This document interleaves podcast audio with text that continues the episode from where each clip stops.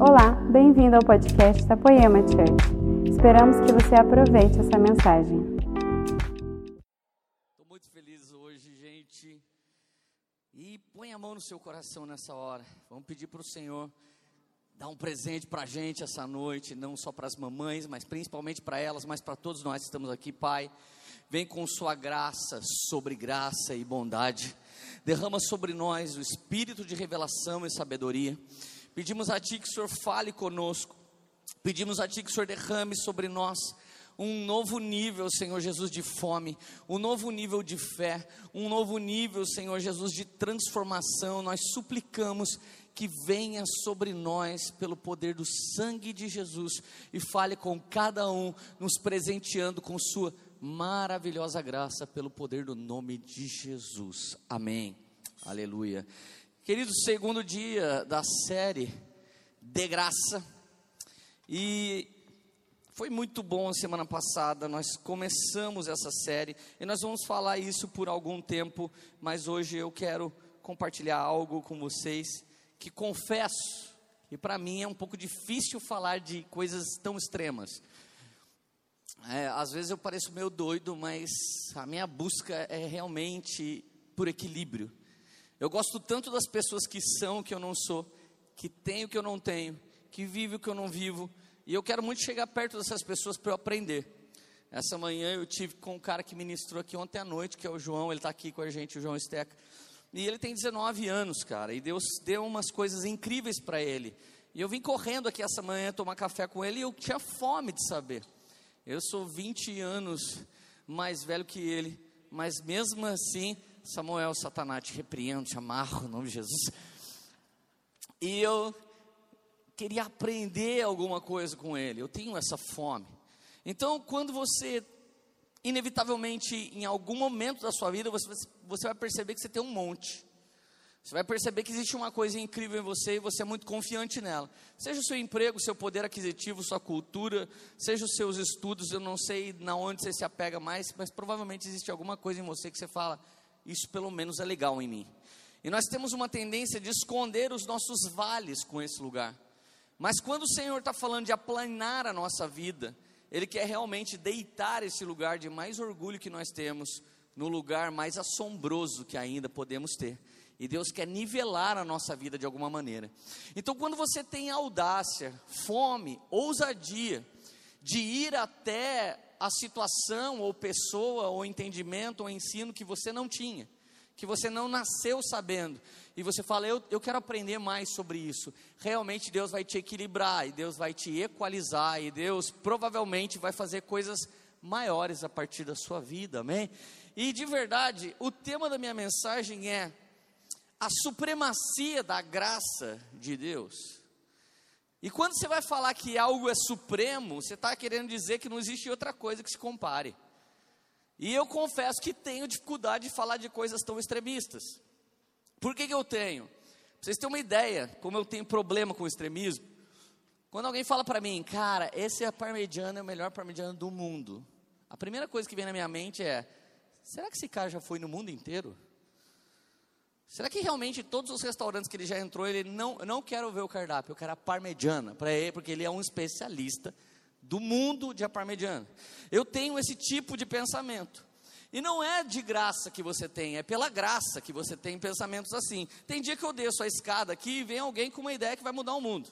Eu estou fazendo isso de pregar o evangelho há 19 anos, e de repente tem alguém que teve uma ideia incrível hoje, e, e ele veio para a gente. Assim que você desce a escada, cara, eu tenho uma ideia que vai mudar o mundo.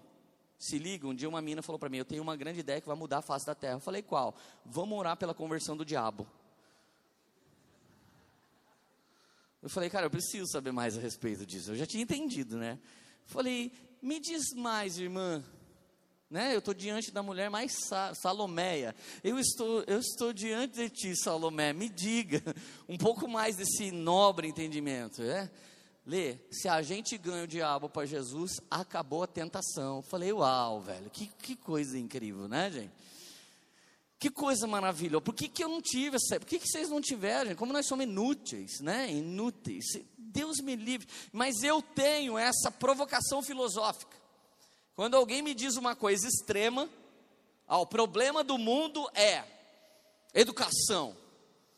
Aí você fala para o cara, é, mas por que nos Estados Unidos as pessoas são mais estudadas que qualquer outro lugar e alguém pega uma metralhadora, entra numa escola e mata todo mundo? Deu, cara, é verdade. Então já não é mais educação o problema do mundo. Agora, eu, com, toda, com todo esse caos que eu tenho dentro de mim, diante de coisas extremas, eu quero pregar para vocês sobre o maior poder do mundo. Eu quero pregar sobre o maior poder da terra. E alguém, algum bom teólogo podia dizer, Leandro, mas o maior poder de Deus é o amor. Não, isso não é poder de Deus. O amor é o próprio Deus. A Bíblia diz que Deus é amor. Então, uma ação do amor de Deus é a graça de Deus. A graça de Deus é o maior poder que emana de Deus.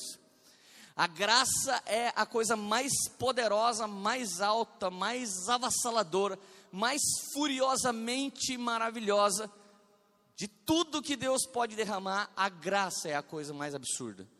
A graça é tão graça que quando João está escrevendo capítulo 1 de Evangelho de João, verso 1, ele diz em português assim: No princípio era o Verbo, e o Verbo estava junto de Deus, e o Verbo era Deus. Mas em grego não foi isso que ele disse. Em grego ele disse assim: O Logos era o cosmos, e o Logos se fez carne, porque se o cosmos estivesse diante de nós, seríamos desintegrados. Ou seja, ele estava pregando para a galera mais esotérica da história. E ele é o apóstolo mais esotérico da história, porque é um cara que morre na ilha de Pátimos, tendo uma visão de Apocalipse, consegue pôr aquelas coisas loucas num livro. Ele é o cara mais chapado, biruta, louco, profético, charabasteque que você pode conhecer na vida. Era João. Então, no capítulo 1, verso 1, ele já está dizendo: Deus é como o sol, e se Deus resolvesse como o sol chegar até você, ele te derreteria. Entendeu? O cosmos é a totalidade de todas as coisas. Se essa totalidade quisesse nos tocar, uau, o que, que ia sobrar de nós? Ou seja, Deus não toca a gente com a sua santidade, porque a santidade de Deus não admite o pecado. Deus não toca a gente com sua justiça. Porque se Deus tocasse a gente com sua justiça, todos seríamos condenados, porque diante de Deus somos todos injustos. Então, como Deus resolveu nos tocar? O Logos, que é o Verbo, a palavra, o Cristo, mesmo sendo Deus, deixou de ser Deus, se fez um pouco menor do que Deus aliás, se fez um pouco menor que os anjos, ele simplesmente se tornou carne, virou um de nós e não feliz em ser igual a um de nós, ele resolveu ser servo de todos, ou seja, esse é o escândalo da graça de Deus. O próprio cosmos se fazendo logos para que, por meio de sua miserabilidade encarnada, nós, os miseráveis, recebêssemos graça sobre graça por meio do seu sacrifício. Amém. Consegue imaginar essa cena? Isso é muito Matrix, velho. Não, não tem vingadores que consiga descrever o que eu acabei de falar. Então, olha só, a graça é o maior poder de todos. Não existe nada mais poderoso que a graça. O momento ímpar do teatro é o momento que a mãe vem e fala: Filho, você não precisa fugir, eu já te perdoei. Graça. O momento mais maravilhoso que você lembra da sua casa, houve graça. O momento em que você se rendeu a Cristo foi quando você foi tocado pela graça. Você não se rendeu a Jesus em outro momento. Foi quando a graça te tocou. A graça transpassa qualquer obstáculo e coloca em alta estima até mesmo a vida do mais miserável pecador. E Lucas capítulo 15, eu tenho a audácia de dizer que é o capítulo dos desviados de toda a Bíblia, o capítulo que tem a totalidade das pessoas sem o Senhor, é Lucas capítulo 15. E quem é Lucas? Lucas é um médico, e Lucas é um doutor em grego, e Lucas é um jornalista. O Lucas detinha o grego koiné, é grego de Alexandre o Grande. É caras que se você hoje votasse nele, ele virasse presidente do Brasil, a hora que ele fosse visitar o Trump, ele falaria em inglês. E se ele fosse visitar a Alemanha, ele falaria em alemão. Lucas era esse tipo de cara. Lucas escreveu Atos, e Lucas escreveu o Evangelho de Lucas, e destinou isso como um e-mail para o seu amigo chamado Teófilo. Ele decidiu honrar um cara, por amor à única vida. Ele reuniu testemunhas oculares. Imagina, apertou a campainha de Maria, apertou a campainha de João, apertou a, a campainha de todos os apóstolos e ele queria saber: me conta o que você viu de Jesus, me conta o que você viveu de Jesus. E o interessante é que as três parábolas que nós encontramos no capítulo 15 de Lucas, elas estão esparramadas pelos outros evangelhos e elas estão soltas em ordem aleatória. E ele fez questão de colocar tudo milimetricamente na ordem segundo o próprio espírito de revelação que estava sobre ele. Então, Lucas não nos traz um capítulo 15, ele traz uma das maiores pinturas da Bíblia Sagrada. Quem é amante das Sagradas Escrituras, quem é louco por ela, ele não esquece tipo João 15, João 14, Salmo 23, mas nessa noite eu quero falar sobre talvez o clássico do livro de Lucas, chamado Lucas capítulo 15. E meus amigos, ter a ousadia de escrever isso naquela época era dar uma voadora na cara de fariseus e na cara de todo tipo de religioso, na cara de escribas. Por quê? Porque, segundo as, as literaturas rabínicas e segundo os fariseus, o arrependimento é o início das coisas. E segundo capítulo 15 de Lucas, a graça é o início de todas as coisas. Irmãos, se arrependimento é o início de todas as coisas, você vai pregar mais sobre pecado do que sobre poder de Deus.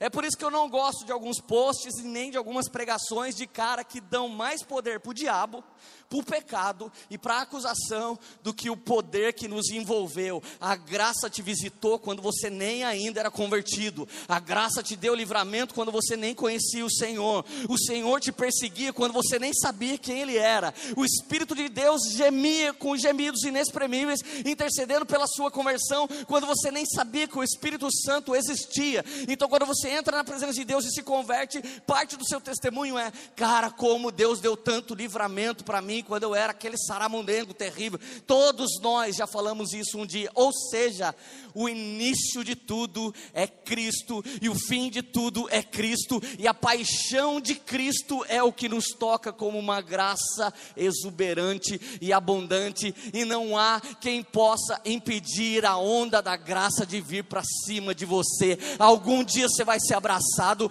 algum dia você vai ser beijado, algum dia você vai ganhar um presente, algum dia você ganhar um folheto folheto, algum dia você vai ganhar uma palavra, e algum dia você vai falar por que, que você está fazendo isso, e você não vai ter explicação do porquê que aquela pessoa está te amando, e a verdade é que ela está te amando porque a graça está explodindo dentro dela, e a graça é o amor que tudo corrói. Ela entra e começa a derrubar a ira, ela entra e começa a derrubar o ódio, ela entra e começa a curar. Tem crentinho chatinho, cheio de trauma, que chega ranzinza na igreja, mas à medida que as ondas de graça vão tocando, ele vai se tornando, ele vai sendo transformado, ele vai se tornando mais parecido com Jesus. No início ele não entende por que a gente pergunta, vocês estão felizes, mas com o tempo ele entende que felicidade não está ligado ao meu sentimento.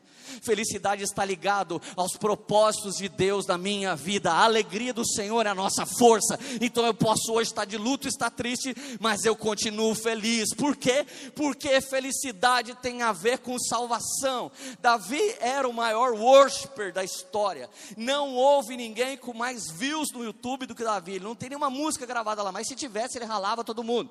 Ele não tem uma música no Spotify, mas todos os salmos de Davi são canções de Davi. Ele foi foi um dos maiores adoradores, um dos maiores reis da história de Israel, um dos caras mais íntegros, um dos maiores guerreiros, um dos maiores conquistadores, mas quando ele tropeça e cai, no Salmo 51, no ápice da sua queda, ele diz: Deus,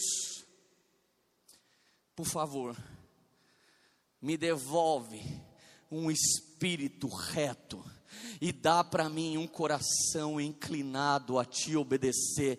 Não tire de mim, Senhor, a alegria da salvação. Se o Senhor falasse que ama sacrifícios, eu os faria. Claro que faria. Um cara que mandava dar seis passos, e no sétimo, ele sacrificava vários bois para trazer a glória de Deus de volta para Jerusalém. Esse cara não tinha só vontade, ele tinha intrepidez, loucura e dinheiro. Cara, foram milhões e milhões de dólares de sacrifício de bois em adoração a Deus, mas de repente eu imagino ele como um carinha ensanguentado, só com o zoinho para fora, falando: Deus, se você quiser mais um sacrifício, eu faço. Se quiser mais um jejum, eu jejuo. Se quiser mais uma orada, eu oro. Se quiser que eu vou a pé daqui a Jerusalém, eu dou um jeito de andar sobre as águas, porque tem mar no caminho. Se o Senhor pedisse algum sacrifício, Ó oh Deus, certamente eu faria, mas não é atrás de sacrifícios que o Senhor está. O Senhor está atrás de um coração quebrantado e contrito. Ó oh Deus, por favor, me dá a alegria da salvação, esse espírito inclinado a obedecer, um coração reto. Sabe o que, é isso? Graça de Deus. O que trouxe você até aqui foi a graça. O que fez de mim um pastor para poder te ministrar foi a graça. Então ninguém merece coisa alguma, segundo Efésios capítulo 2, é pela graça. Se fosse por obras nós nos orgulharíamos, mas é pela graça de Deus. Não podemos explicar tamanho amor que nos amou primeiro. Se hoje amamos, é porque um dia fomos tocados pelo amor que nos amou primeiro. Aleluia. Tem alguém feliz aí? Agora deixa eu te, deixa eu falar uma coisa que tem que ser uma tatuagem dentro do seu coração. Repete assim comigo. Eu vou gravar isso no meu espírito que ele vai falar para sempre. Muito legal. Vocês parecem pessoas que creem mesmo. Se fosse um curso de coach, você estava pulando que nem louco e tinha pago 5 mil para entrar e estava feliz. Eu vou querer que você faça pior do que isso, porque é Jesus que está falando com você, não é um pastor e não é uma igreja evangélica. Amém? Vamos lá? Você vai falar assim: Eu vou gravar isso dentro do meu espírito para sempre. Um, dois, três e. Isso é uma chave que vai mudar a sua vida para sempre. Os que me amam são os que praticam. Não os que praticam são os que me amam. A ordem é essa. Quem ama, obedece. Mas quem obedece nem sempre ama. Se você ama Jesus, você vai ficar doido para praticar as coisas que ele deseja. Mas se você é doido para praticar as coisas que ele deseja, não necessariamente é certo que você o ama. Porque se você o ama como ele te amou, a coisa que você não consegue dever para ninguém é amor. Por isso que a Bíblia diz: não deva nada para ninguém a não ser o amor recíproco. Nós sempre devemos amar mais. Nós sempre devemos dar mais uma oportunidade. Não existia a palavra humildade nem a palavra perdão antes do cristianismo vir para a terra. Eram duas coisas que estavam ligadas à fraqueza. Humildade e perdão foi se tornou de conotação nobre a partir do evangelho de Cristo sendo pregado na terra. Então gravou no seu coração, os que amam praticam. Não os que praticam é que amam. Não é por força que você caminha com Cristo, é por graça. Depois que essa graça está dentro de você, você consegue viver uma força que não é sua, mas é Cristo em você, a esperança da glória. É a partir desse amor dentro de mim que eu consigo, uau, fazer coisas, uau, fora do, do natural, coisas sobrenatural. Então já não sou eu que faço, é Cristo que vive em mim, para que ninguém se vanglorie. Tem alguém feliz ainda? Então vamos lá, Lucas capítulo 15, verso 1. A graça alcançando os de fora. Quando a Bíblia fala de ovelha, a Bíblia está falando de humanidade. Ele podia pegar qualquer animal, mas o animal mais dependente de cuidado, um animal que depende de um bom pasto, um animal que depende de um bom pastoreio. Então ele compara a terra com ovelhas. Toda vez que a Bíblia está falando de ovelhas, a Bíblia está falando de um chamado universal. Ele chama a terra para que ele seja o bom pastor da face da terra. Agora olha só o capítulo 1. Todos os publicanos e pecadores estavam reunidos para ouvi-los. Quem que estava reunido? Pecadores e publicanos. Irmãos, publicanos eram os cobradores de impostos, os caras ligados a cobrar imposto e a política. Olha que até a Bíblia dá uma outra categoria para esse tipo de pecado. Essa carga tributária que o Brasil joga sobre a gente e essa nova política está tentando dissolver, irmãos, ore por isso. O Brasil precisa de uma reforma de previdência, o Brasil precisa dessa reforma tributária, porque só assim você consegue subsistir em meio a tantos impostos. Então, os publicanos se reuniam junto dos pecadores para ouvir Jesus. Note que Jesus atraía para ele pessoas que a igreja já não atrai mais. Antes de eu começar a ser pastor dessa igreja, eu falava assim para Deus: eu quero que as piores pessoas da cidade tenham coragem de vir para essa igreja. E sabe quem mais bateu na gente? Os religiosos. Eles chamaram a gente tanto de porta larga que tem três portas bem largas, cabe qualquer pessoa entrando aqui. E o que eles nunca pararam para pensar é que a porta da arca era bem larga para entrar qualquer animal. E todos os animais que entraram na arca foram salvos. E animal se remete a quem? Criaturas. E criaturas ainda não são filhos. Filhos são aqueles que reconhecem o senhorio e a salvação de Jesus Cristo em suas vidas. Ou seja, somos ovelhas até nos tornarmos filhos. Somos criaturas até nos tornarmos herdeiros de nosso Senhor e Salvador Jesus Cristo. Ou seja, mantenha a porta da poema mais larga possível, para qualquer pessoa que se sentiu julgado em algum lugar se sinta atraído por Jesus. Se alguém quiser tornar esse lugar uma religião, vá com o diabo que te carregue. Se alguém quer manter esse lugar como um lugar de graça e transformação, seja bem-vindo. Precisamos de você porque queremos continuar estendendo a mão para qualquer pessoa em qualquer situação de pecado, em nome de Jesus. Aleluia. Eu me lembro um dia uma mocinha se separou, ela se divorciou. Ela não queria fazer isso, mas o marido dela chutou ela, arrumou outra mulher e foi embora. Aí ela foi até o líder religioso dela e falou assim: é, o, ah, se falar que líder é, você vai saber que. É, o líder, meu marido me deixou. Ele disse: É, mas agora você não pode mais participar da comunhão dos santos aqui, porque agora você é divorciada. Ela foi indignada para casa: Mãe, você acredita que eu fui lá na igreja e eu pedi para o líder religioso e. Não estou querendo pecar aqui, gente, com esses irmãos.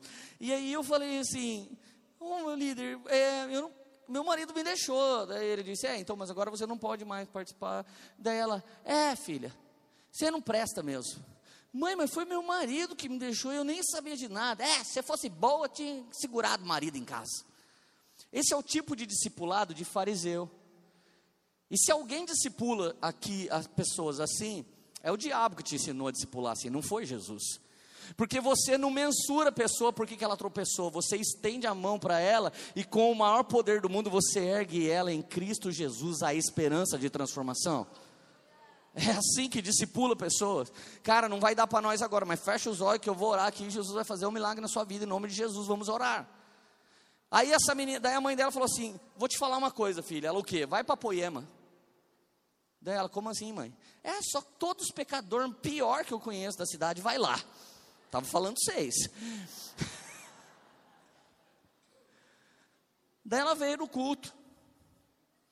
Aí ela chegou no culto, foi muito tocada. No final da ministração, ela veio chorando: Pastor, aconteceu uma coisa comigo. Eu fui na missa.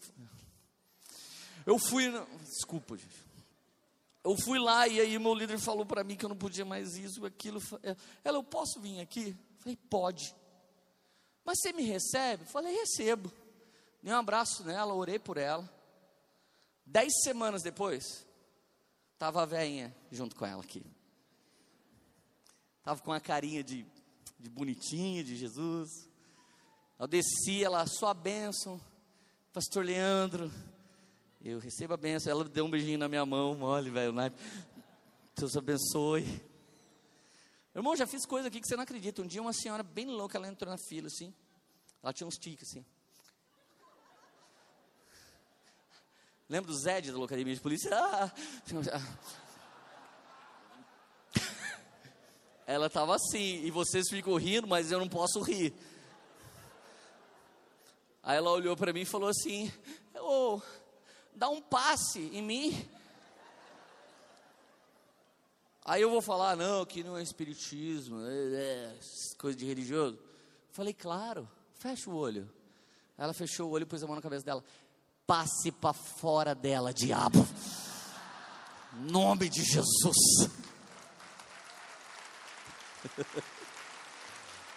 Irmão, não tô nem aí com quem vai me chamar. Eu quero assinar contrato. Recebeu Jesus no seu coração? Fechou. Esse é o nosso negócio. Eu quero fechar contrato essa noite. É só isso que eu quero.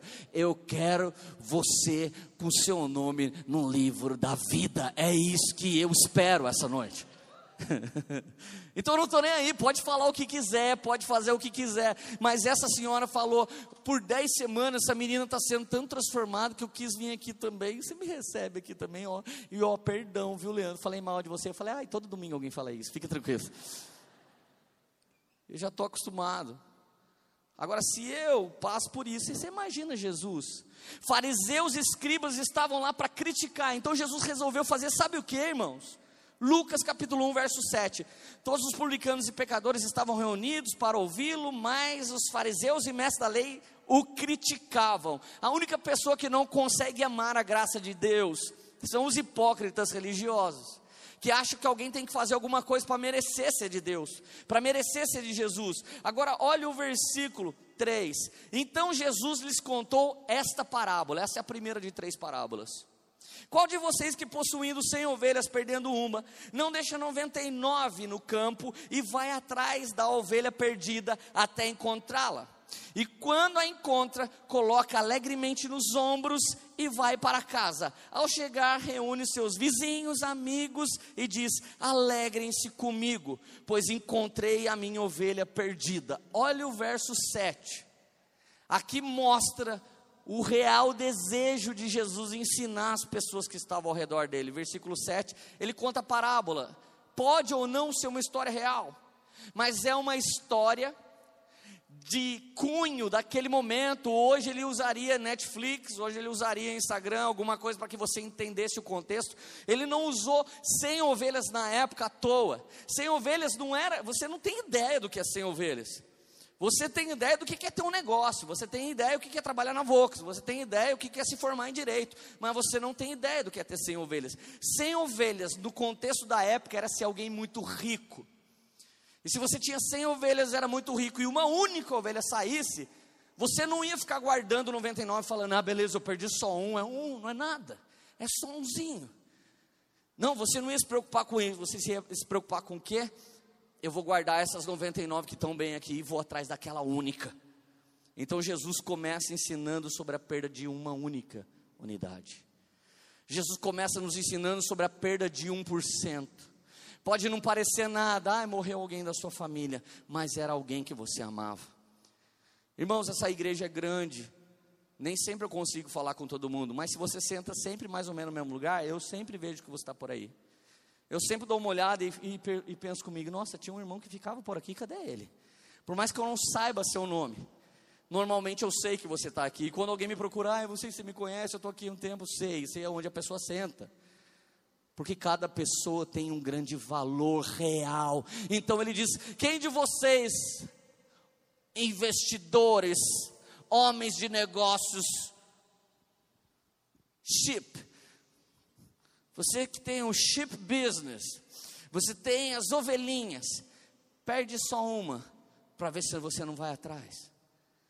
Tem day trade que perde 1% e já vai atrás que nem louco e ele quase perde 10 mil num dia porque ele não quer perder 1% de ação que caiu da Petrobras. Jesus sabia com quem ele estava falando. Qual de vocês não deixa e vai atrás de uma?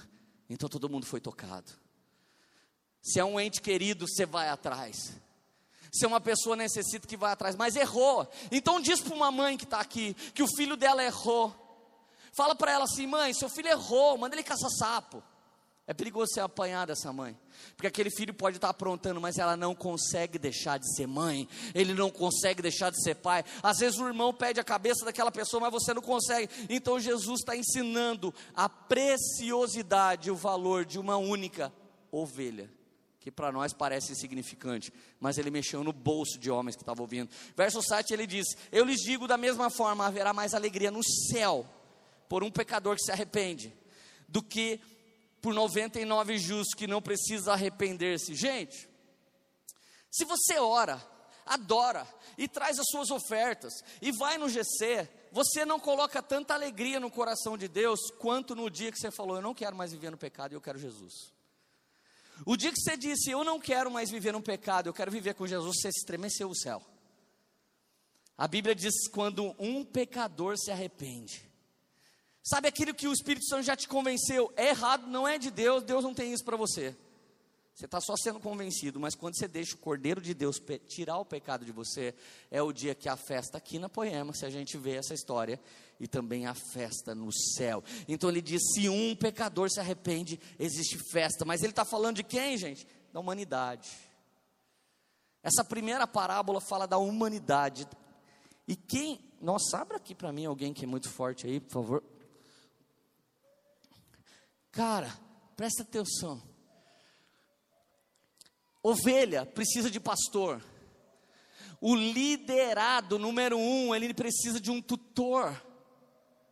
As crianças que, obrigado. As crianças que a gente estava ministrando aqui agora através do teatro, ela precisa do cuidado dos pais.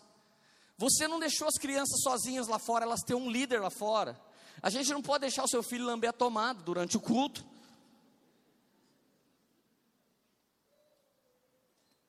Pode ser que ele tenha desejos diferentes das outras pessoas, está na moda agora. E ele pode falar: Eu quero lamber a tomada, pastor, seu, mar, seu fascista, marxista, evangeliquista, me deixa lamber a tomada. Pode ser que tenha pessoas assim. E como tutor, você conduz esse pequenininho. Então, essa parábola não está falando de filhos, essa parábola não está falando de convertidos, essa, tá, essa palavra está falando de um mundo que precisa ser arrebanhado. Essa palavra está falando de ovelhas, elas não sabem nem para que, que elas existem, mas o bom pastor vai sempre deixar e ir atrás. Eu quero te dizer, nessa parábola, não existe porque a ovelha se desviou. Nessa parábola, não existe um porém, um entretanto, só se a ovelha fizer isso que ela volta. Não existe, nessa parábola existe, ela escapou e ele vai atrás. E quando vai atrás, coloca ele nas, ela nas costas com alegria e volta.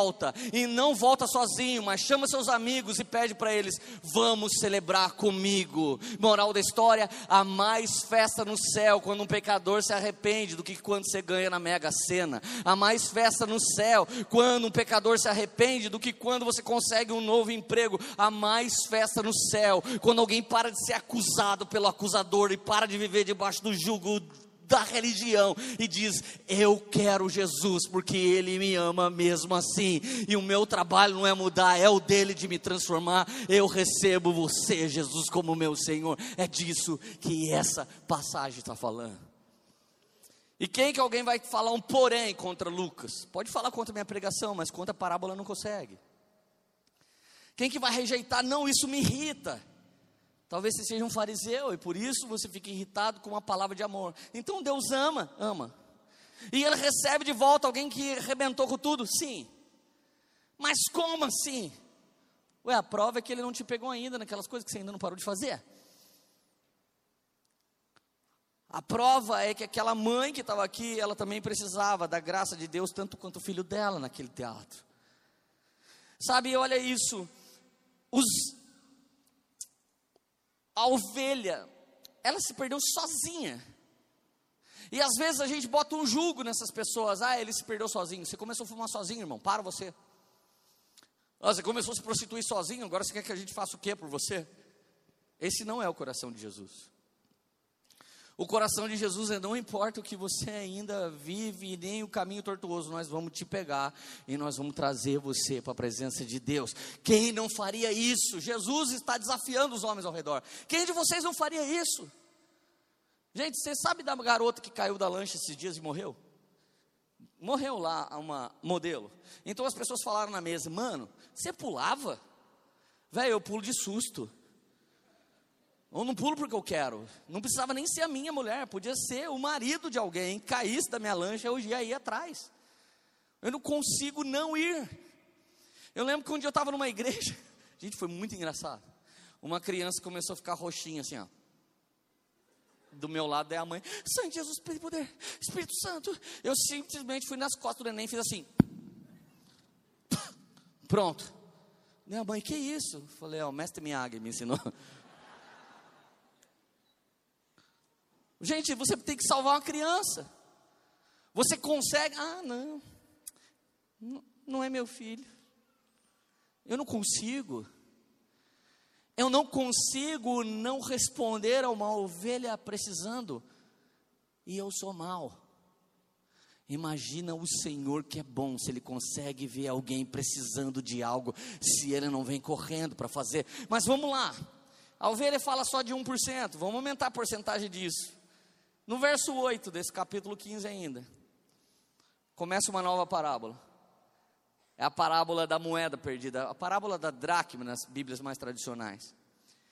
Agora não fala da humanidade, agora não fala dos de fora Agora fala do de dentro.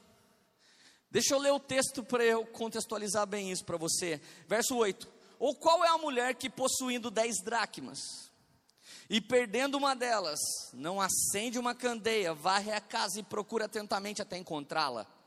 E quando a encontra, reúne as amigas e vizinhas para fazer fofoca. Não, alegre-se comigo, pois encontrei a minha moeda perdida. Verso 10, moral da história de novo. Eu lhes digo, da mesma forma, há mais alegria na presença dos anjos de Deus por um pecador que se arrepende. Vamos lá. Uma moradora do Minha Casa Minha Dívida de Israel. Ela morava numa casa que não possuía nem janela. Então, se você está sofrendo lá no MRV com o teto baixo, é que você não sabe o que, que era morar numa casa judaica sendo alguém bem humilde. Essa casa não tinha janela, essa casa tinha uma porta. Porque você tem vizinho em cima, vizinho embaixo, vizinho do lado, vizinho atrás, vizinho do outro. Irmão, existe casa geminada, existe casa que é colmeia. As casas de Israel nessa época era uma colmeia. Então, irmão, dá glória a Deus que se você está morando mal, você está morando muito bem, você não sabe o que era morar nesse lugar. Quando essa mulher entrava em casa, ela perdeu uma dracma. E a dracma era um presente que o marido dava para sua mulher. E uma dracma, irmão, era muito dinheiro. Era mais ou menos um cara guardar o dinheiro o ano todo, chegar no dia das mães, dar um presente para valer para a mãe. Então, 10 dracmas uma mulher usava, estilo essa tiara que minha filha tá. A Lília tá com uma tiarinha assim. As mulheres daquela época, elas colocavam uma tiara com as 10 moedas penduradas. O que, que significava? que quando ela casou, ela ganhou uma, que quando fez boldas de bambu, ela ganhou outra, quando ela teve um filho, ela ganhou outra. Cada vez que a mulher tinha uma conquista, ela ganhava uma dracma. Ela se formou mesmo sendo dona de casa em psicologia, direito. Ela se formou em filosofia. Então chegava na formatura, o marido ia lá dava uma dracma de presente. Quando ela tinha 10 dracmas, sabe o que ela era considerada? Uma mulher de valor. Então, quando você ia para uma festa, era dia de você botar suas dracmas na cabeça e sair, que nem o Kiko.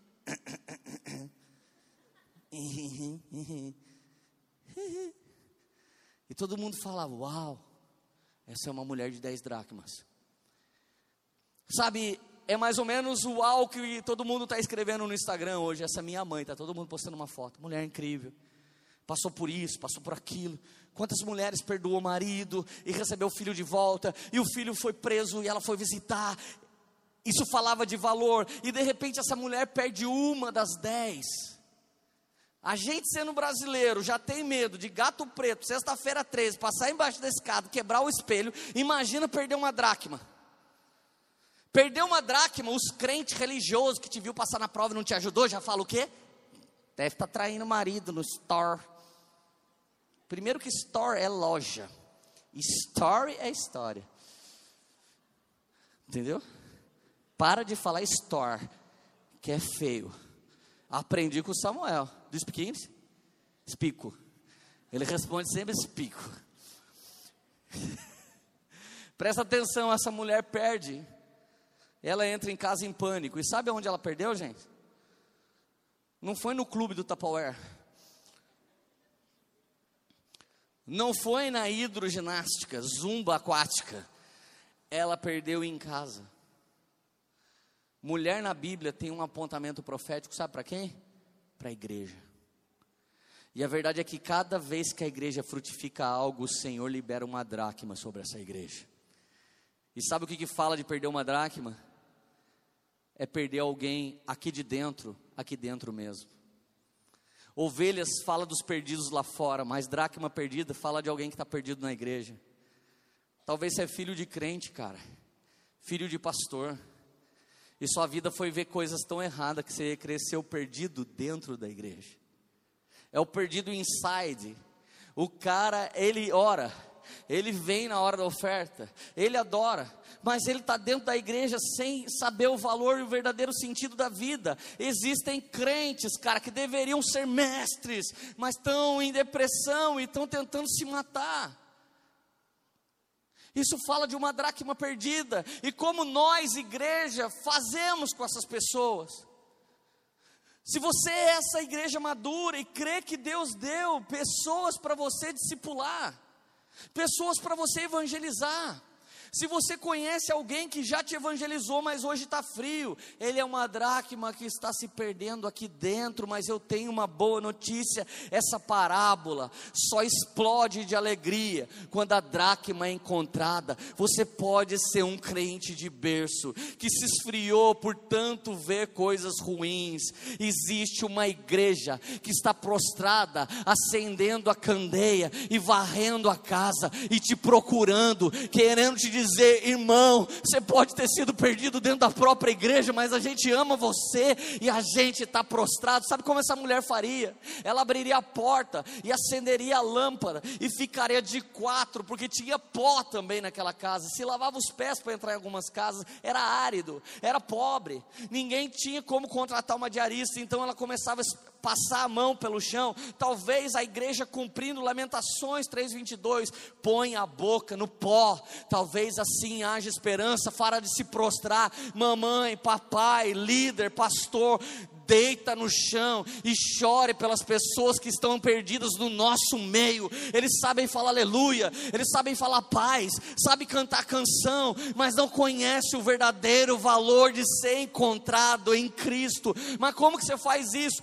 Não é pela sua força. Acende a luz significa hoje nós estamos queimando tudo junto, a luz está acesa. Nós estamos pegando fogo, mas terça-feira à noite você vai estar sozinho, meu irmão, e você vai ter que usar a autoridade que a graça de Deus, acende a luz de Deus que está dentro de você, começa a clamar dentro da sua casa, começa a orar. Então não tem pastor, não tem líder, não tem ninguém, mas a graça de Deus te deu autoridade para entrar com confiança diante do trono da graça de Deus, a fim de alcançar graça e misericórdia em que dia? No dia mau. O autor de Hebreus escreveu isso no capítulo 4, versículo 17. Entra confiadamente diante do trono da graça de Deus, a fim de alcançar graça e misericórdia. Cara, em nome de Jesus, clama ora, arregaça as mangas, acende a candeia, se prostra e começa a procurar. E você que está perdido, aqui dentro, nós já te achamos, mano.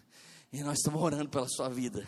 Nós estamos querendo te pegar. Nós estamos sempre querendo pegar você e dar uma chacoalhada. Eu sei quanta promessa Deus tem com quanta gente aqui, mas deixa eu te falar. A perda agora não é só uma unidade, é 10%.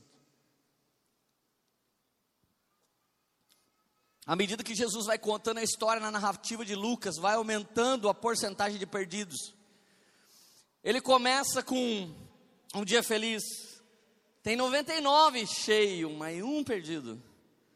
Mas ele dá um segundo passo, tem nove bem, mas tem um perdido, 10%. E aí ele aperta um pouquinho mais da pressão do turbo, e agora ele não está falando mais nem dos de fora, nem dos de dentro. Então ele vai para a terceira parábola dentro do mesmo capítulo. Versículo 11. Agora ele vai falar de herdeiros. Agora ele não está falando de alguém que cresceu na igreja. Agora ele não está falando de uma ovelha lá do mundo. Agora ele está dizendo, em, ele está falando de herdeiros. Você sabe quem você é. Você sabe que você tem uma herança. Você sabe que tem uma promessa. Deus já te falou você tem noção do seu chamado, você já viveu parte dele, você já orou e Deus já ouviu sua oração.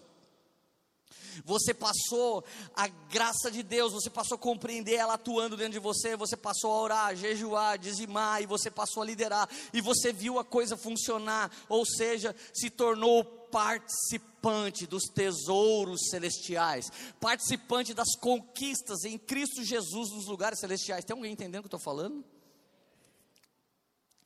Mas de repente, como filho pródigo, você falou: Pai, me dá parte da, da minha parte da herança que eu quero vazar. Eu vi gente muito boa aqui com a gente um dia chegar, Lê, meu tempo aqui acabou. A pessoa não, não veio nem me perguntar, como meu líder espiritual, você acredita que meu tempo aqui acabou? Não, ela veio me avisar. E quando alguém vem me avisar, meu tempo aqui acabou, eu falo, vai com Deus. Você diz que Deus falou com você, até parece que o pastor vai entrar no meio dessa conversa. Vai que vai. Muitos desses eram filho pródigo, falando que ia pegar parte dessa herança de tudo que Deus deu aqui e falar, eu vou viver isso em outro lugar.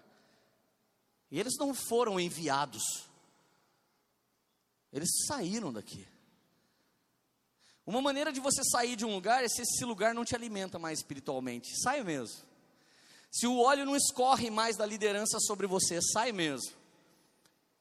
Mas sair sem a obediência dos propósitos de Deus é ser um filho pródigo que fala: Eu quero minha parte da herança. Gente, pensa na afronta que esse cara cometeu. Imagina eu chegar para o Zé Barbeiro, meu pai. Pai, vende a casa que você tem na desembargador e dá para mim dois terços. Eu sou o primogênito, então eu me dou melhor. Não esquece que a gente é judeu espiritual, pai, tá? Então, pela lógica, dois terços é meu, o resto meus irmãos divide um terço. Que top ser primogênito. Algum dia tem que ser bom. Nesse dia.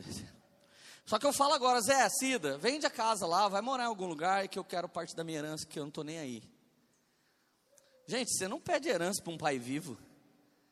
Você pega a herança quando seu pai bate as botas. O filho pródigo foi lá e falou: Pai, eu quero parte da minha herança. E o pior, o filho pródigo era o menor, ele, pediu um, ele pegou um terço. Ele pegou um terço, irmão, saiu. E ele era aqui, morava aqui em Taubaté. Ali perto da La Rosa, para trás do Belém, ali indo para, sabe? Ali para a Cidade de Deus, ali, mais ou menos por ali. Aí ele chega em São Paulo, cheio da grana, falando bonitinho, tadinho, quando ele ia para o centro, falava: Eu vou para a cidade. Imagina esse cara chegar em São Paulo, irmão, cheio do dinheiro, chega de Hilux. Primeira coisa que ele fez foi na Toyota, na Charles Schneider, comprou uma Hilux e falou: Vou torrar, vou zoar, eu quero é ver o oco. Aí ele foi. Chegou lá, mano, já caiu na Paulista, já caiu na Augusta, e a galera começou a ver que ele não falava entendendo. Não era paulistano. Estou entendendo, não estou compreendendo. Ele começava a falar assim: ah, eu vim andando, falando, correndo. Ridículo o jeito taubatiano fala, né? E, e, a gente ainda fala, sou taubatiano. Ah, misericórdia.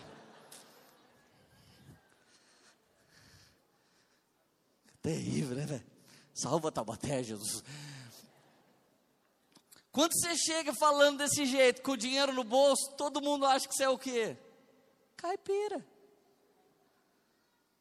Caipirão apavorando. Assim é todo cara que um dia foi espiritual e acha que agora vai ser natural. Você é um caipira espiritual. Você não vai para o mundo como natural. O que, que é natural? O cachorrinho pega a cadelinha na rua e isso é natural.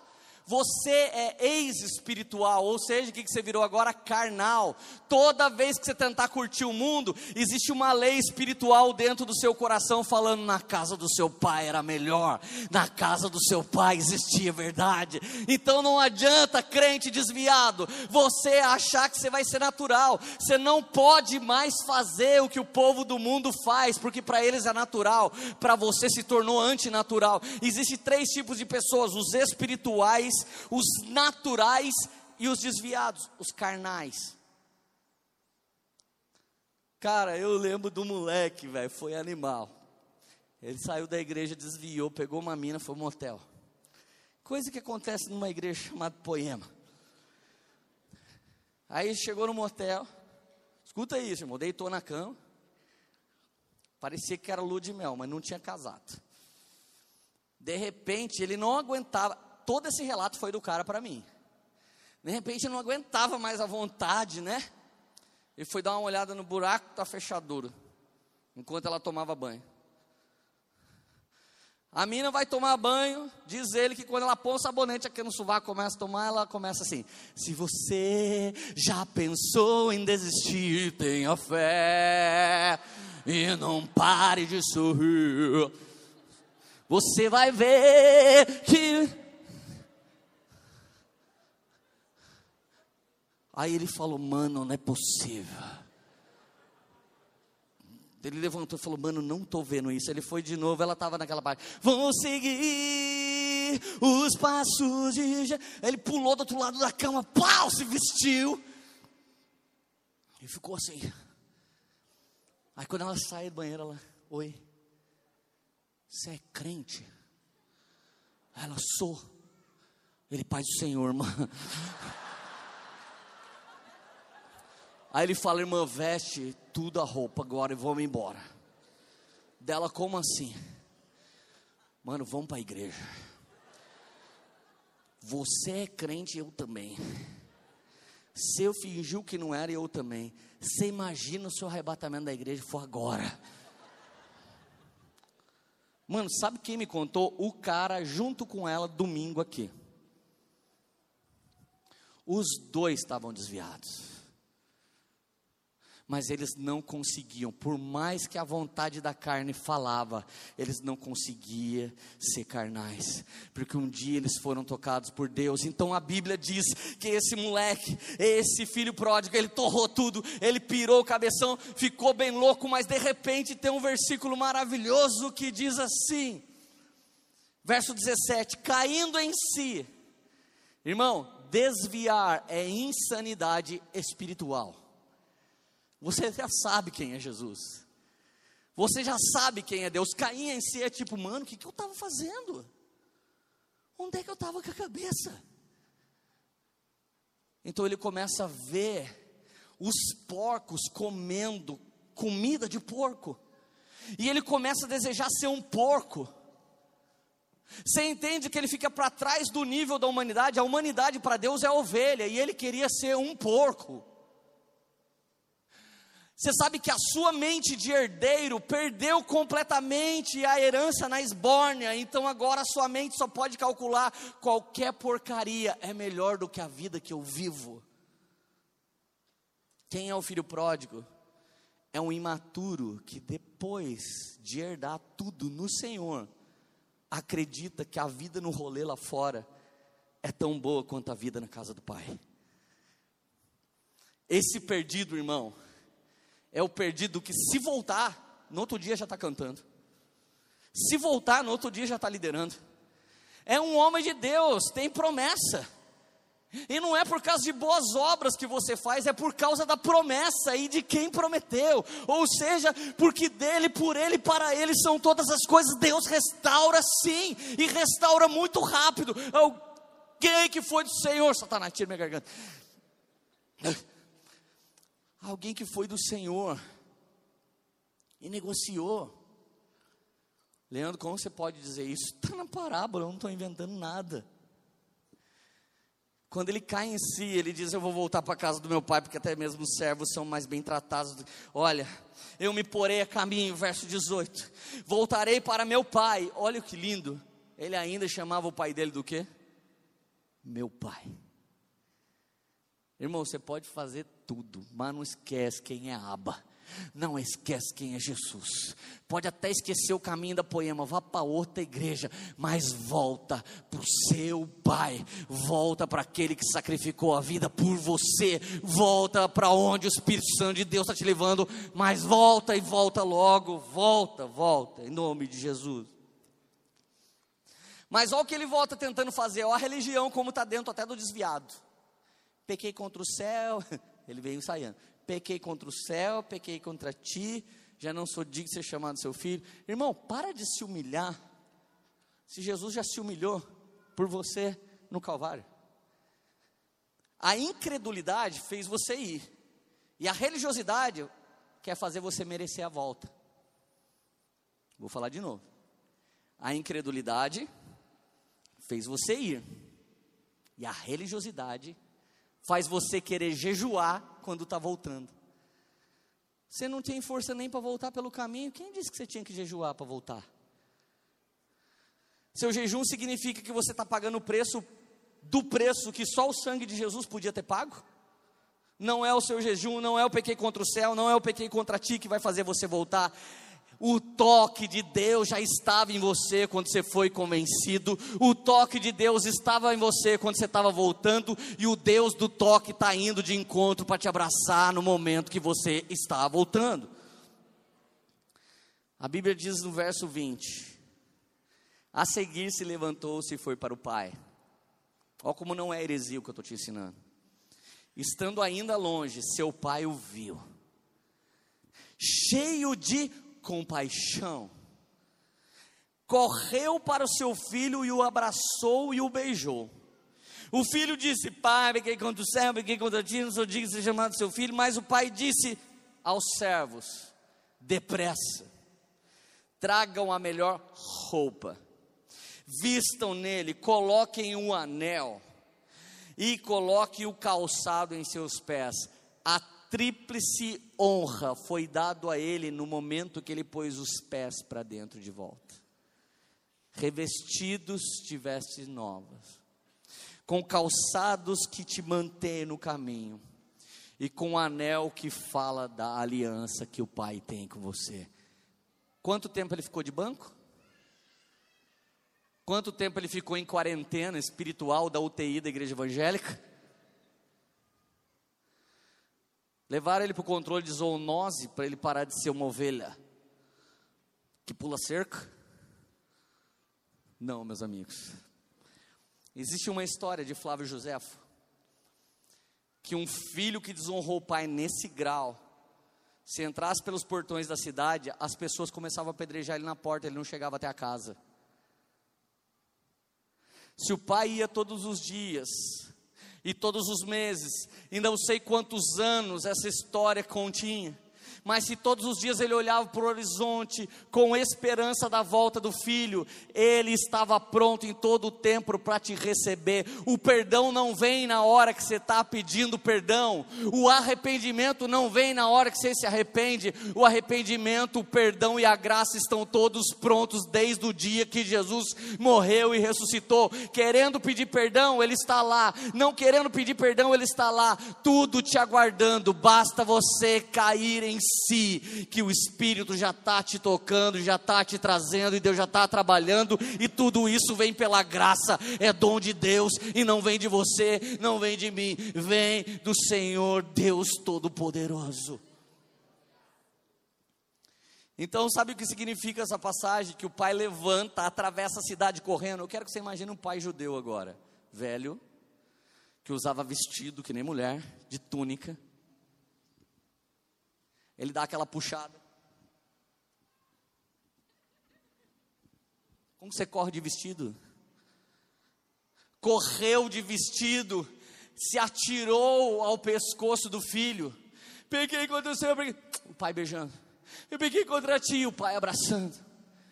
E o pai, naquela hora, já tinha revestido o filho, enquanto ele entrava pelos portões da cidade que o acusava. Ele já dizia para os servos: preparem uma festa. Que festa? A festa que acontece na terra é a mesma festa que acontece no céu quando o pecador se arrepende. Este meu filho estava morto e voltou a reviver. Pegue o novilho cevado, mate o novilho e vamos fazer uma festa. Enquanto isso. Agora nós chegamos na história em que 50% da perda aconteceu. Ele tinha dois filhos, um se perdeu. Mas a perda não para por aí. A pior pessoa que precisa ser salva dessa história não é a ovelha, nem a moeda, e nem o filho que fugiu. É o filho hipócrita que ficou. A Bíblia diz que enquanto o Xandão cantava, eu creio e verei a glória de Deus enquanto ele cantava, alguém que queria ser o líder do louvor. Você sabe como o Xandão chegou aqui? Esse que estava cantando na adoração? Um dia ele estava sentado na cadeira, bêbado. Falei, oh, mano, você é guitarrista, né? Sou. Vem tocar aqui comigo. Não, não posso. Deus não ia querer. Falei, marvado, beudo termo usado somente na cidade de Taubaté, beudo. Falei beudo e religioso. Eu fui querer saber a teologia dele, né? Por que, que você não pode subir aqui? Tá louco? Tô beudo? Eu falei, mas o que, que tem? Eu também bebo. Dele, sério? Eu falei, é, vinho novo que desce do céu. Dele, ah, legal. Eu falei, sobe aqui, mano. Não posso. Ah, mano, eu não tô pronto. Até ele já veio com o kit dentro. Ainda não é o tempo. Tempo de fubá, tempo de cheirar, tempo de zoar, tempo de transar, mas não é tempo de Deus. Parabéns, Satanás. Falei assim, Xandão, sobe aqui. Dele não, mano. Falei no Antigo Testamento, se um homem viesse na condição que você está, Deus matava ele. Dele então. Falei, é isso que eu quero que aconteça. Dele, como assim? Se você subir aqui, o fogo que matava no Antigo Testamento mata a natureza adâmica no Novo Testamento. Sobe aqui, porque a hora que o fogo de Deus pegar, você careteia. Dele, sério, velho? Falei, sério. Falei, outra, fique tranquilo. Se você for para o inferno porque você subiu, eu vou junto, porque trouxe você aqui para cima. Põe na minha conta. Então demorou. Ele veio aqui com essas pedaleiras aqui dele. Começou a tocar. De repente o Espírito de Deus veio sobre ele. Ele caiu com a guitarra de cara nos pedais. E quando ele levantou, ele nunca mais foi um bêbado e ele nunca mais foi um drogado. E hoje ele é o pastor Xandão aqui da nossa igreja.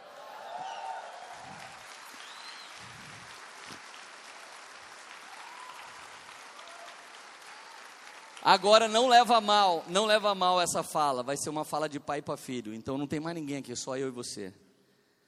Você pode aplaudir essa história, mas talvez você não possa vivê-la.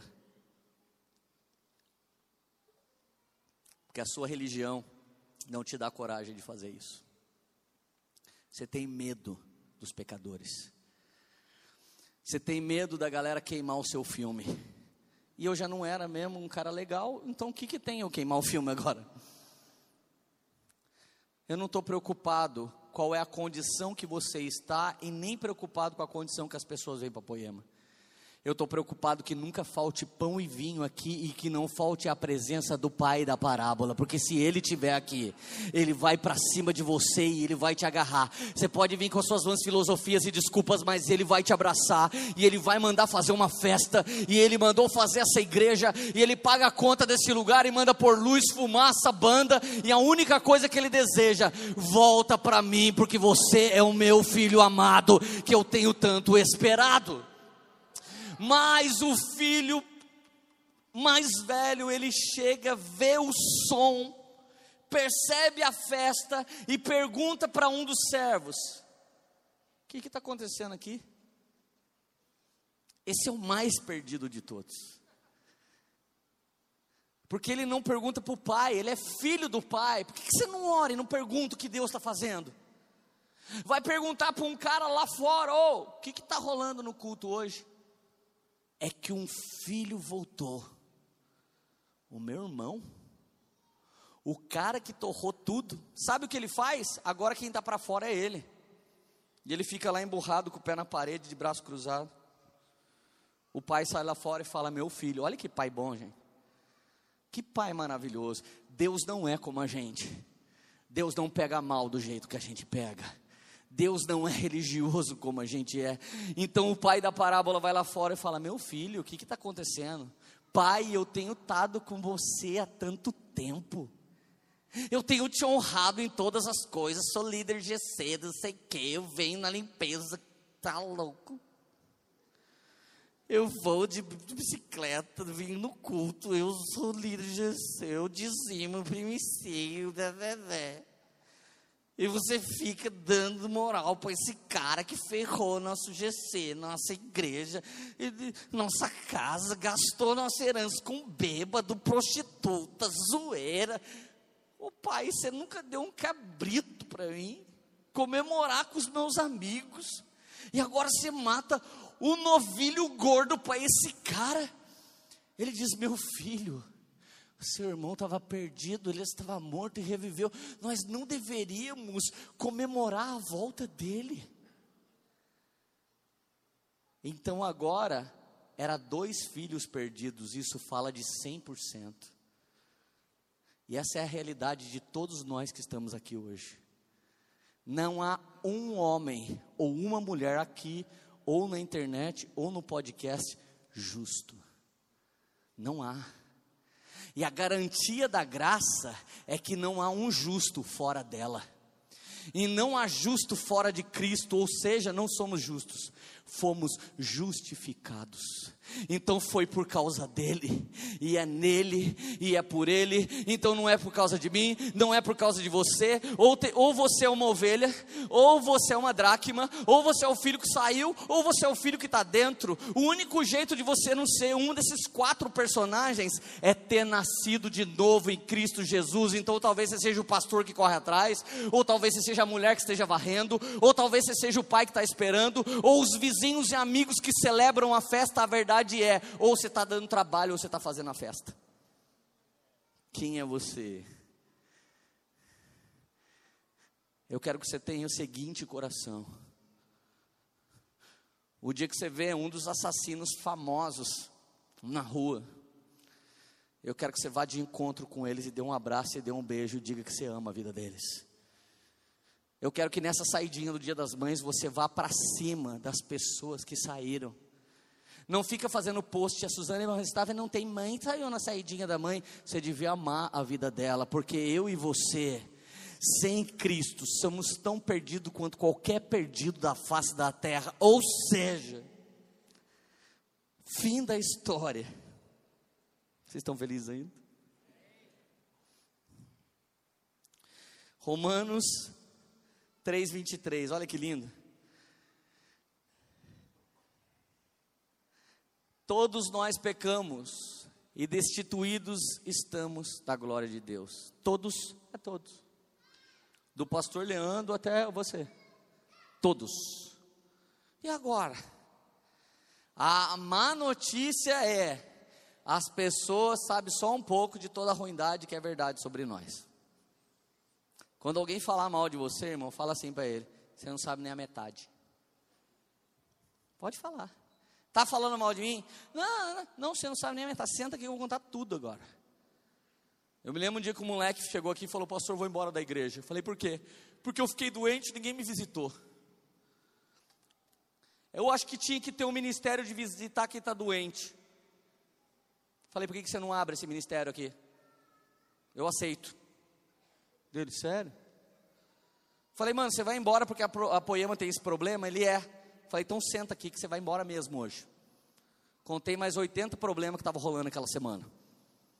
Falei, mano, tem gente que vem aqui nem dizima nunca, a gente nem consegue pagar a conta direito, você acredita? Falei, mano, queria salariar outros pastores, mas não tem como, né?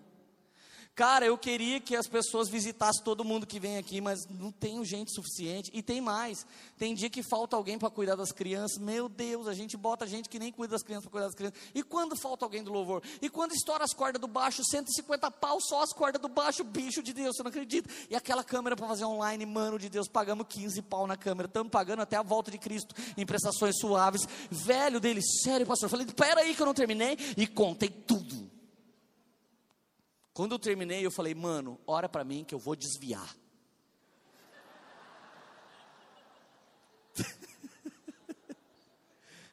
Ele disse, ô louco, pastor, é sério? Eu falei, mano, eu tô pior que você, velho. Nome de Jesus, faz um favor. Ele falou o quê? Eu ordeno você, pastor, fica no meu lugar, deixa eu voltar a ser cabeleireiro, não aguento mais ficar aqui. Ele, cara, posso orar por você? Daí ele não foi embora.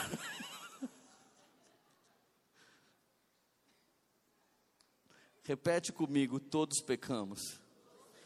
Estamos destituídos da glória de Deus.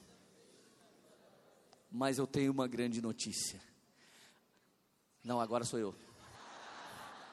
Obrigado por quem continua repetindo. Vocês são gentis. Tem gente chata que não repete nem a primeira vez. Vocês são top. Se quiser continuar repetindo até o fim a pregação, eu deixo. Fala, fala assim: tem uma boa notícia também existe Romanos 5,8. Eu vou ler para vocês. Lembra? Todos pecamos, estamos destituídos da glória de Deus. Mas Deus demonstra seu amor por nós. Cristo morreu em nosso favor quando ainda éramos pecadores. No dia mais imprestável da sua vida, Ele estava te amando, porque não há nada que você possa fazer que faça Ele te amar mais. Ou seja, a condenação está para Adão, mas a salvação e a graça está em Cristo Jesus. Quem é que habita e atua em você, querido? e o último, repete comigo: meu futuro é o máximo. Não, vai, cara. Se fosse o Tony Robbins, você ia falar, Vai, vai, vai. Fala, meu futuro é o máximo. Aleluia. Aleluia. Gálatas 2:20. Eu fui crucificado com Cristo. Assim já não sou eu mais que vive, mas é Cristo que vive em mim. A vida que eu agora vivo, não sou eu que vivo, mas vivo no Filho de Deus pela fé.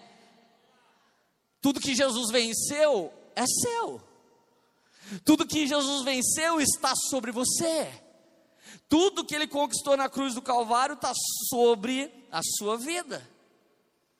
Agora, a perda pode ser de 1% das ovelhas, 10% da dracma, 100% dos filhos.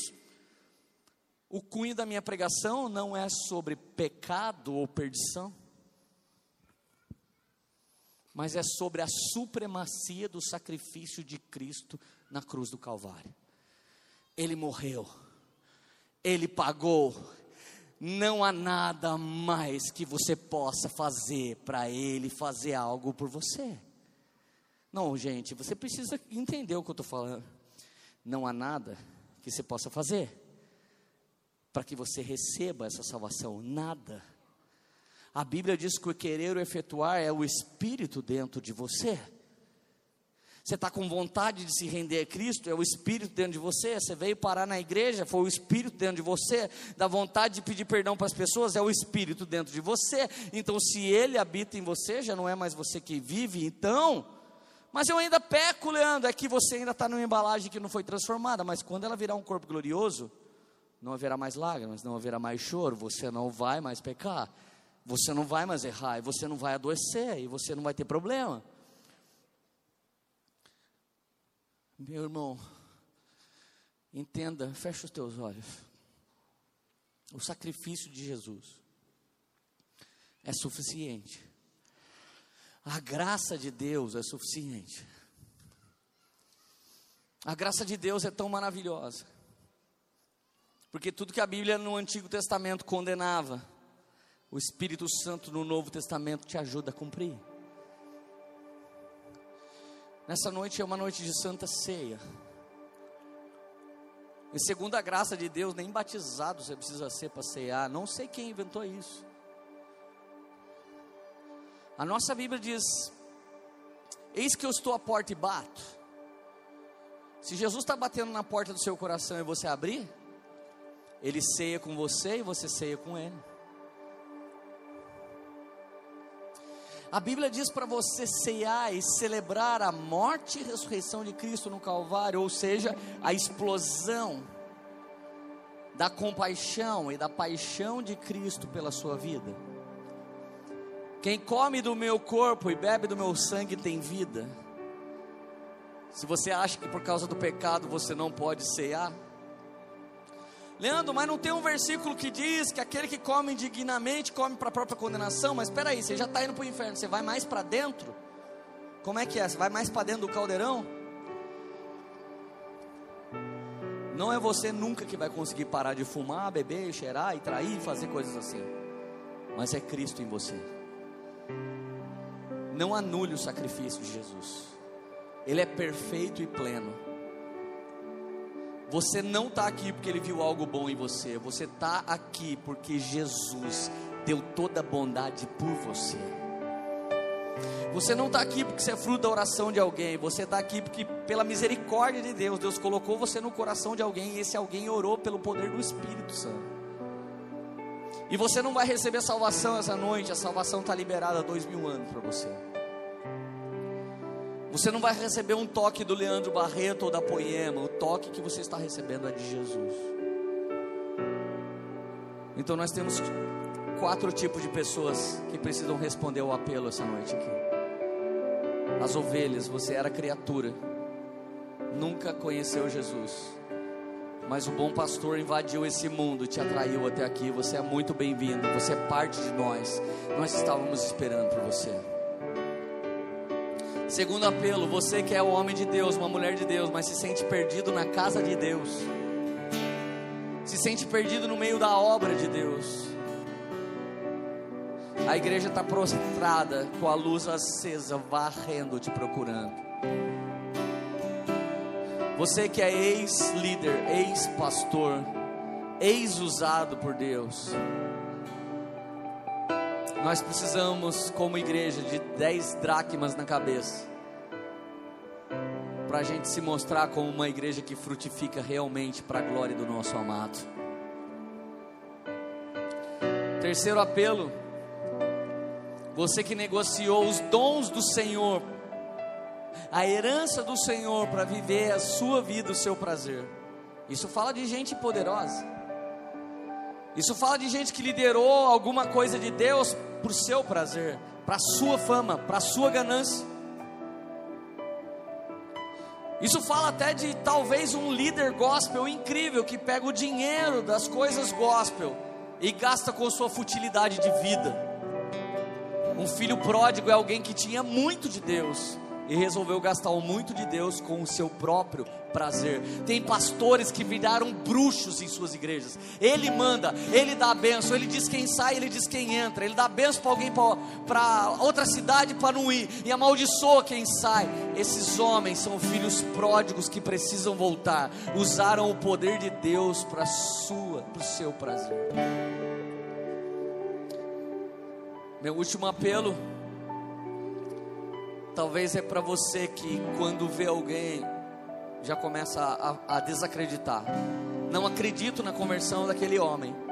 Eu não sinto de Deus que Deus vai trazer alguém de volta. Leandro, se você foi traído por alguém ministerialmente, entregue ele para o diabo, Leandro. Não, nós queremos de volta todos os nossos sobrinhos Lós que escaparam daqui, porque é com Abraão que ele funciona, a gente vai atrás. Nunca tenha o desprazer de ficar para fora da festa quando o pecador se arrepende. Talvez você não entenda quando alguém vem para frente se render a Jesus, mas irmão, se você entendesse, você tinha que vibrar mais do que no jogo do Corinthians no Itaquerão, seu corintiano. Você tinha que vibrar mais do que o Brasil quando colocar 7 a 1 em cima da Alemanha. Você tinha que vibrar mais quando você recebe uma promoção no seu trabalho. Então, em nome de Jesus, eu não quero ninguém essa noite sendo acusado pelo inimigo, ele dizendo que você não pode cear sem comer de Cristo e beber de Cristo, você não tem vida. Ou seja, nessa ceia, cara, nessa ceia, minha irmã e meu irmão, eu repreendo qualquer acusação que vem contra você para que você não ceie. E assim como eu disse para o Xandão, vem aqui que Deus vai fazer, eu estou te dizendo, ainda que você não tenha nem batizado, vem ceiar essa noite, porque Jesus quer fazer algo dentro de você. Ele vai entrar dentro de você, vai cear com você e você vai cear com Ele. Então, se você crê na palavra que eu estou falando, sai do seu lugar, vem pegar a ceia e volta para o seu lugar. Não coma nem beba ainda, mas vamos celebrar juntos essa ceia. Essa foi uma mensagem da Poema Church. Para você ficar por dentro de tudo que está rolando, siga nossos perfis nas redes sociais.